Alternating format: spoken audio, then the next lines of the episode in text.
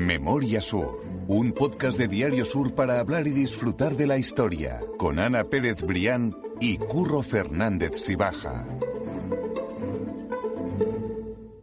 Hola Ana, ¿qué tal? Hola, Curro. ¿Se han portado bien los reyes? Sí, se han portado bien. Hemos sido, yo creo que hemos sido buenos en el 2020 y hemos tenido ahora la recompensa en el 2021. Forma de regalo, hombre, que nunca está de más Claro que sí. que lo recibamos. De todas maneras, que los reyes traigan algo de calma, ¿no? Calma sí, y paz. Yo lo... Y esa bendita rutina que teníamos antes de. en marzo de- del año pasado y que de Desde repente luego. saltó por los aires con el, con el coronavirus. Yo con eso me conformo ya para este Sí, año, sí, de luego. Tengamos esperanza. Mm.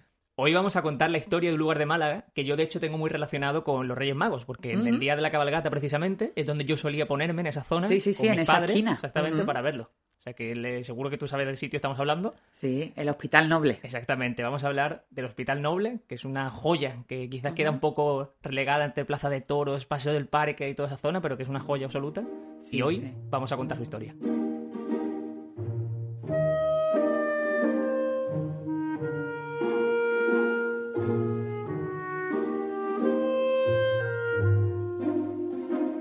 La primera curiosidad es que lejos de lo que mucha gente cree, el Hospital Noble, Noble no recibe ese nombre precisamente Por atender nobles. Exactamente. Sí, efectivamente.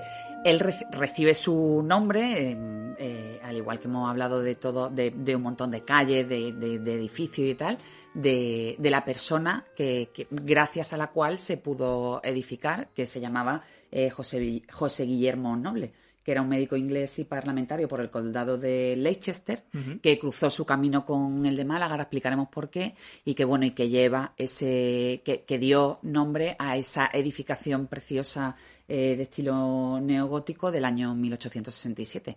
Decías justo que se, se levantó en el año 1867 y eso te iba a decir, que digo, precisamente le decimos hospital noble, pero a día de hoy ni es hospital ni atiende a noble, Ni o sea que no a tiene noble, nada que ver, sí, es sí, completamente Efectivamente, él era, él vino a Málaga, era, como decimos, era un médico inglés, vino a Málaga para, para curarse de, de un estado de salud que era, que era em, bastante precario, ¿no? Aquí llegó a ejercer, pero en una epidemia mm, que, que- que todos conocemos ahora muy bien, esa, e- e- Esa terminología la, la manejamos muy bien.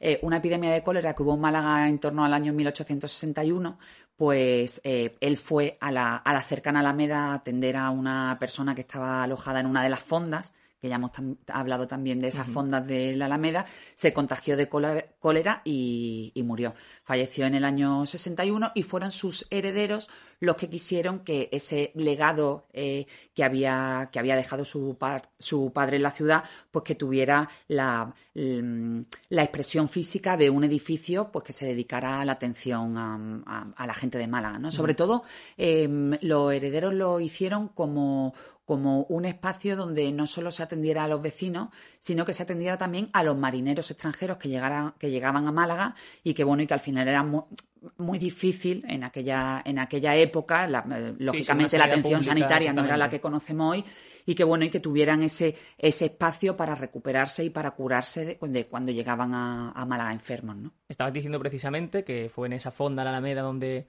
eh, estaba eh, Noble, pero eh, mencionamos hace un par de podcasts que precisamente alguien como Hans Christian Andersen estuvo allí, en ese podcast que hicimos sobre la Alameda, Sí, sí, estuvo en sí, esa fonda. y, y vino a Málaga a curarse de una depresión. sea Entonces, que- entonces se, se utilizaba mucho eso de trasladarse a, a- a lugares abiertos, con luz, eh, el aire, las montañas. No era el caso de Málaga, pero bueno, que, que sí funcionaba muy bien ese traslado a, a lugares que, que eran beneficiosos para, para la enfermedad que, que tenía en concreto, ¿no? Sí, Hans Christian Andersen pues dejó un escrito eh, maravilloso sobre cuál era la visión que él contemplaba desde su, desde la ventana de su, de su fonda, de su hotel, y, y de hecho una de las esculturas cercanas de la Alameda, en concreto en la Plaza de la Marina, es. pues recuerda al gran escritor, ¿no? Invitamos, invitamos a escuchar ese podcast de la Alameda que, que fue muy interesante también y contamos esa historia con más detalle también. Mm. De este modo, como tú estás diciendo, José Guillermo Noble no disfrutó, por decirlo así, de ese, de, os- de ese hospital y fueron sus hijos, como decías, quienes, quienes dieron esa, esa donación, ¿no? Quien hizo esa donación para que Málaga tuviese otro hospital. Sí, justo era un terreno del ayuntamiento y ellos se encargaron de construir el, el hospital. Ellos pusieron en la firma que, que hicieron con el, con el consistorio, con el cabildo municipal, pusieron va- varias condiciones. Eh, en concreto, eh, líneas rojas de, mm, de, cuestiones a las que no se podía dedicar el hospital. En concreto, recogían específicamente que de ninguna manera podía albergar un manicomio o casa de locos, también llamada, una escuela ni una casa de corrección. Y además incorporaban otra cláusula que decía que en el caso de que el edificio se dejase arruinar o bien se aplicase a otra finalidad que no fuera la hospitalaria, tal y como ellos habían contemplado en memoria de su padre, que esa propiedad del inmueble y el terreno tenían que volver a manos de los herederos del doctor Noble. Estas, condiciones que estás diciendo en el futuro tendrán eh, un papel importante y que ahora sí, veremos claro, administrativo, sí, sí. Sí, que ahora lo, lo, iremos viendo durante el podcast. ¿Cómo era ese hospital noble, Ana, en su apertura?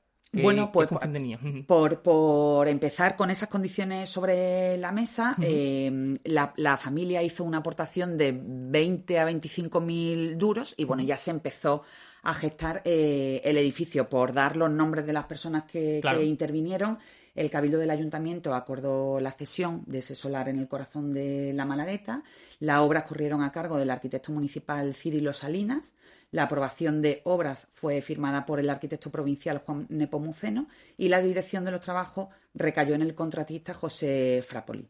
Eh, bajo la supervisión del cónsul inglés que tenía línea directa con los herederos del doctor Noble y que bueno y que se encargó de que realmente la dirección de obra y la, la, construcción de ese edificio de estilo neogótico pues respondiera a esa, a esa demanda de, de los herederos. El Hospital Noble ha tenido muchos cambios a lo largo de los años, pero el original estaba distribuido en torno a tres naves, el cuerpo central que, estaba eh, destinado a esa atención hospitalaria, tanto a vecinos como a los marineros extranjeros que, llegaban de, fuera. La parte de la izquierda estaba reservada a la Casa del Socorro, del Distrito eh, Sanitario de la Alameda, y la derecha eh, fue, fue, destinada a capilla, que ha tenido un uso hasta hace relativamente, relativamente reciente. ¿no?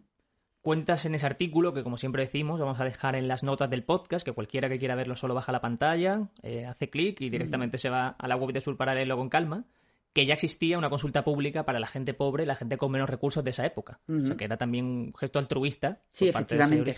En aquella cesión también se pues, un poco se, solicitaba que la atención a los vecinos más, más necesitados, ¿no? En unas condiciones más extremas de precariedad eh, también sanitaria que se le atendiera y se abrían consultas gratuitas durante primeras horas de la mañana, de 8 a 10, estaban destinadas esas consultas a atender a, la gente que más no necesitaba. ¿no? muy, muy loable. Mm. Sin embargo, el acontecimiento que más peso tuvo en esa historia del Hospital Noble eh, fue el hundimiento de un buque alemán en el año 1900, ¿no, Ana? Sí, bueno, yo creo que todos conocemos la historia, que además la tenemos que contar en algunos de estos podcasts futuros, el, el, hundimiento, el naufragio de la fragata alemana Neisenau, que tuvo lugar el 16 de diciembre de 1900. Ahora recuerdo, hace relativamente poco, ¿no? el mes pasado se cumpliría aniversario.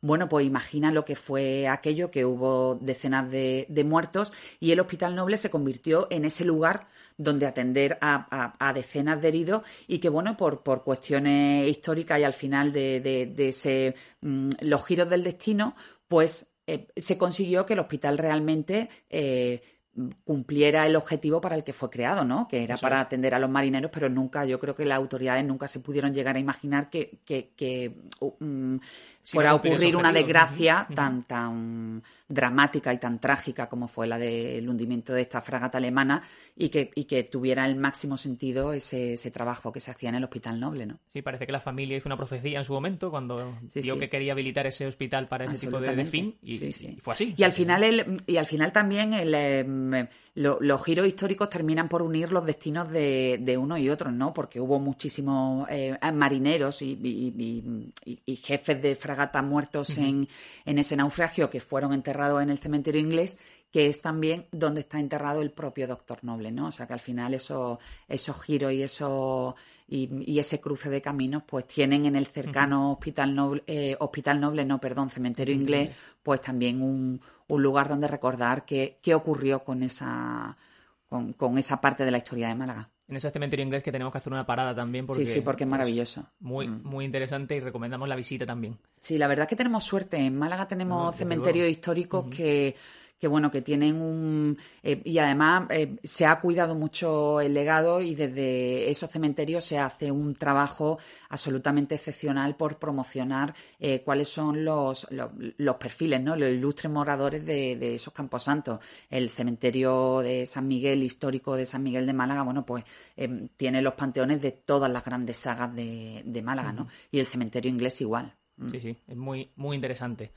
Ese naufragio de que comentabas tiene también una historia en otra zona cerca del centro de Málaga y que seguramente mucha gente conozca, pero que igualmente tiene que ser contada esa historia. Sí, justo con motivo de las inundaciones. Bueno, la, ciudad de Málaga se volcó en la asistencia a los, a los mm, heridos y a los, y a los fallecidos con, el hundimiento de la fragata Neisenau.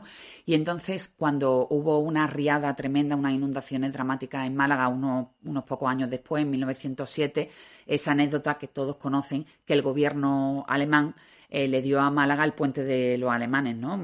Esa riada había asolado absolutamente todo y era necesario ese, ese cruce entre lado a lado del Guadalmedina. Fue el gobierno alemán el que, el que cedió ese, ese puente de los alemanes en agradecimiento al trabajo y a la labor desinteresada que habían hecho los malagueños unos años antes con su fragata. Pero lo que quizás no se sabe es que ya eh, con motivo de ese hundimiento de la fragata y el gobierno alemán también, sabedor de cuál era la función que tenía el Hospital Noble, ya había hecho una donación previa en el año 1900 eh, y entonces pues cedió al Hospital Noble 16 eh, camas con colchones, 16 mesitas de noche, un aparato para levantar las camas, otro para enrollar vendajes o un armario con instrumental sanitario. ¿no? Este detalle lo recoge em, una muy conocida y querida por nosotros especialista en la historia de Málaga, que es Maripe Palara, que, hizo una historia sobre, sobre el Hospital Noble, sobre la farmacia en Málaga, que ahora contaremos que también fue sede de la farmacia municipal y donde hacía referencia a esa donación del, del gobierno alemán, ¿no? que terminó al final por hermanar a la ciudad con, con, el gobierno alemán. Con el gobierno alemán, exactamente, sí, sí. En los años posteriores, ese hospital fue cambiando de nombre, fue cambiando de titularidad, según sobre todo la situación política, ¿no? Sí, claro, al final todo el devenir de los acontecimientos, los nombres de las calles, la, funcionalidad de determinados edificios quedaban sujetos en aquellos años convulsos, pues al devenir de los acontecimientos políticos. Tampoco no fue una excepción el caso del Hospital Noble. Y bueno, por dar algunos datos, por ejemplo, en el año 1923 el edificio se entregó a la Junta de Damas de la Cruz Roja y durante la dictadura de Primo de Rivera la dirección corrió a cargo del doctor José Galvez Ginachero, que también fue alcalde de Málaga, y una persona absolutamente imprescindible por la labor que hizo, eh, también filantrópica, hemos hablado en, varias, en varias ocasiones en este podcast, por la ciudad de Málaga. Yo creo que, que él merece un, podcast concreto del que, que desde aquí prometemos por ejemplo, en la Segunda República se le cambió el nombre, eh, se le quitó el nombre de Hospital Noble, pasó a llamarse Hospital Municipal. Lógicamente, con los cambios políticos, el doctor Galvez eh, Ginachero fue destituido y las hermanas religiosas, las hermanas de la caridad, que eran las que regentaban, las que daban asistencia en ese hospital, em, eh, fueron apartadas. Y tras la guerra civil, las instalaciones ya recuperaron la normalidad y siguieron atendiendo a los enfermos de la beneficencia.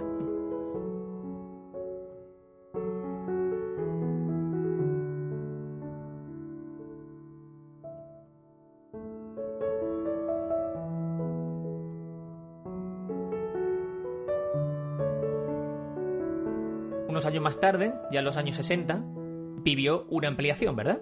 Sí, efectivamente, la, ampliaciones y los sucesivos cambios que ha tenido en el, Hospital Noble em, tuvo su máximo, su máximo esplendor, o si el máximo resultado en, en, los años 60. Las obras de ampliación se prolongaron durante casi una década y allí se incorporaron servicios como el laboratorio químico eh, municipal e incluso la farmacia municipal que antes estaba en la, en la casona y que tras una mudanza por, por, una obra en el edificio terminó encontrando acomodo eh, definitivo en el, en el Hospital Noble. Precisamente esta historia que, que, tiene la farmacia municipal también tenía un carácter eh, benéfico, aparte del trabajo que, que hacía vinculado al ayuntamiento. Eh, pues ese trabajo fue objeto también, si estábamos hablando de que los 60 fue un momento de, de, la, de, la, de la ampliación del Hospital Noble, toda la recuperación Em, emocional e histórica de ese legado tuvo eh, el, punto álgido fue en el, entre el año 2009 y 2010 cuando la concejalía que, asumía la concejala Araceli González, pues puso en orden ¿no? Todo, todo ese legado farmacéutico, se, se, eh, se recuperaron fórmulas, se recuperó eh, el instrumental y bueno, un poco pues se, puso en orden y para la exhibición, justo, mm, para la recuperación de la memoria, todo, todo aquel legado de la, de, la, de la farmacia municipal, que se encargó también de recoger en su libro Maripepa Lara, que además tiene una curiosidad porque al margen de ese interés lógico de la, de la archivera municipal eh, por, por, la farmacia también tenía un, un, carácter un poco personal, ¿no? Porque los padres de Maripepa Lara se conocieron en la farmacia municipal y bueno, y toda la vida personal, familiar y profesional de los padres, incluso de la propia Maripepa, que llegó a trabajar allí en los primeros años, pues tienen acomodo en ese libro que desde aquí recomiendo a todo el mundo. No, no, desde luego. Y ahí se, consiguió también poner en valor ese, ese punto mm. de Málaga del que estamos hablando y eso fue hace apenas lo que decimos, 9, 10 años cuando se consiguió todo eso, en 2009, 2010. Y, sí, es importante la recuperación del legado y poco poner en valor y que la gente recuerde porque fueron importantes los edificios, ¿no? Y en ese, en ese sentido yo creo que la labor de la farmacia municipal fue, fue muy importante en paralelo a esa gestión eh, de hospital que tuvo el Hospital, el hospital Noble. Sin duda. En los años 80 fue perdiendo peso ya como hospital, como tal, aunque esa botica, esa farmacia de la que tú estabas. Funcionó hasta el año 92, exactamente, hasta el 92. Progresivamente ya fue acogiendo distintas administraciones municipales y se fue convirtiendo cada vez más en lo que es hoy, ¿verdad? Sí, sí, oficinas municipales, ahí fueron trasladados, por ejemplo, bienestar social, medio ambiente, comercio, vía pública y la empresa de, de agua. Entonces, poco a poco, todo ese traslado fue mm, dejando a un lado la labor asistencial que había tenido durante, bueno, pues durante muchísimos años, muchas décadas, ¿no? Desde el año 1867, que hemos dicho que se levantó, pues hasta el 92 más o menos, no, entre los años 80 y los 90 del siglo XX, bueno, pues ya se cerraba un capítulo y se abría otro desde el punto de vista administrativo y municipal. Si recuerda a nuestros oyentes, decimos al principio del podcast que si ese hospital noble caía en la, en la ruina o en el desuso, volvería a ser propiedad de la familia noble y eso surgió como un problema a finales de los 80, pero finalmente Sí, efectivamente, porque además mucha gente recordaba aquella, aquellas líneas rojas, ¿no? Aquellas condiciones que habían dejado por escrito eh, los herederos de, José Guillermo Noble y entonces pues se reclamó, ¿no? Que una vez que, lógicamente, eh, había, se había perdido la función asistencial, hospitalaria, eh, a pesar de que seguía la farmacia, pero que, que se cumpliera esa condición, ¿no? Que dejaban los herederos de que en el caso de que se perdiera ese uso, que el hospital volviera a, mano, a esas manos privadas mm, que, fueron los mecenas del hospital. Aquello generó un importante debate en la ciudad, pero lo salvó eh, a finales de los 80 la, Ley General de Sanidad. En, ese, en esa ley eh, se decía que, bueno, que esa eh, esa eh, eh, función asistencial, esa ahora que se habla tanto de, de las em, de las competencias de una y otra administración, ya dejaba de ser competencia municipal, con lo cual eh, efectivamente el Hospital Noble había dejado de, de, tener ese uso hospitalario, pero la ley al quitarle la, la competencia al gobierno municipal, ya el gobierno municipal quedaba eximido de cumplir con esa, con esa función, con lo cual sí que se pudo hacer eh, una, la, la, pirueta, administrativa. ¿no? Y claro, se, se, quitó esa responsabilidad y el Hospital Noble siguió en manos municipales como, como actualmente es hoy, ¿no? Eso es, y hoy tenemos, como decía antes, una joya que quizás sea desconocida por muchos porque tiene un entorno muy, muy rico y muy concurrido de, de gente, pero que igualmente merece la pena ser visitada y ser reconocida. Sí, sí, la verdad es que es un edificio precioso. Yo animo a la gente a que si, si puede que, que, que pase lentamente por, por los alrededores de ese precioso hospital noble, que, mm, que se detenga en, la, en su preciosa arquitectura y si tiene un poco de tiempo ya que se pase por el cercano cementerio inglés y que y, allí verá también esa huella histórica de no solo del doctor Noble, sino por ejemplo de los protagonistas de los que también hemos hablado, de los, de, de los miembros de esa fragata Neisenau que, que al final sirvieron para para darle el, el máximo sentido a, ese, a ese hospital noble. ¿no? Pues invitamos a hacerlo a todo el mundo. Y yo quedo citado contigo para la semana que viene, si te parece bien. Aquí estaremos, Curro. Genial, mil gracias. Gracias a ti siempre. Memoria Sur es un podcast de Diario Sur. Escucha un nuevo episodio cada semana en iVoox, Spotify, Apple Podcast y consulta las referencias de este episodio en diariosur.es.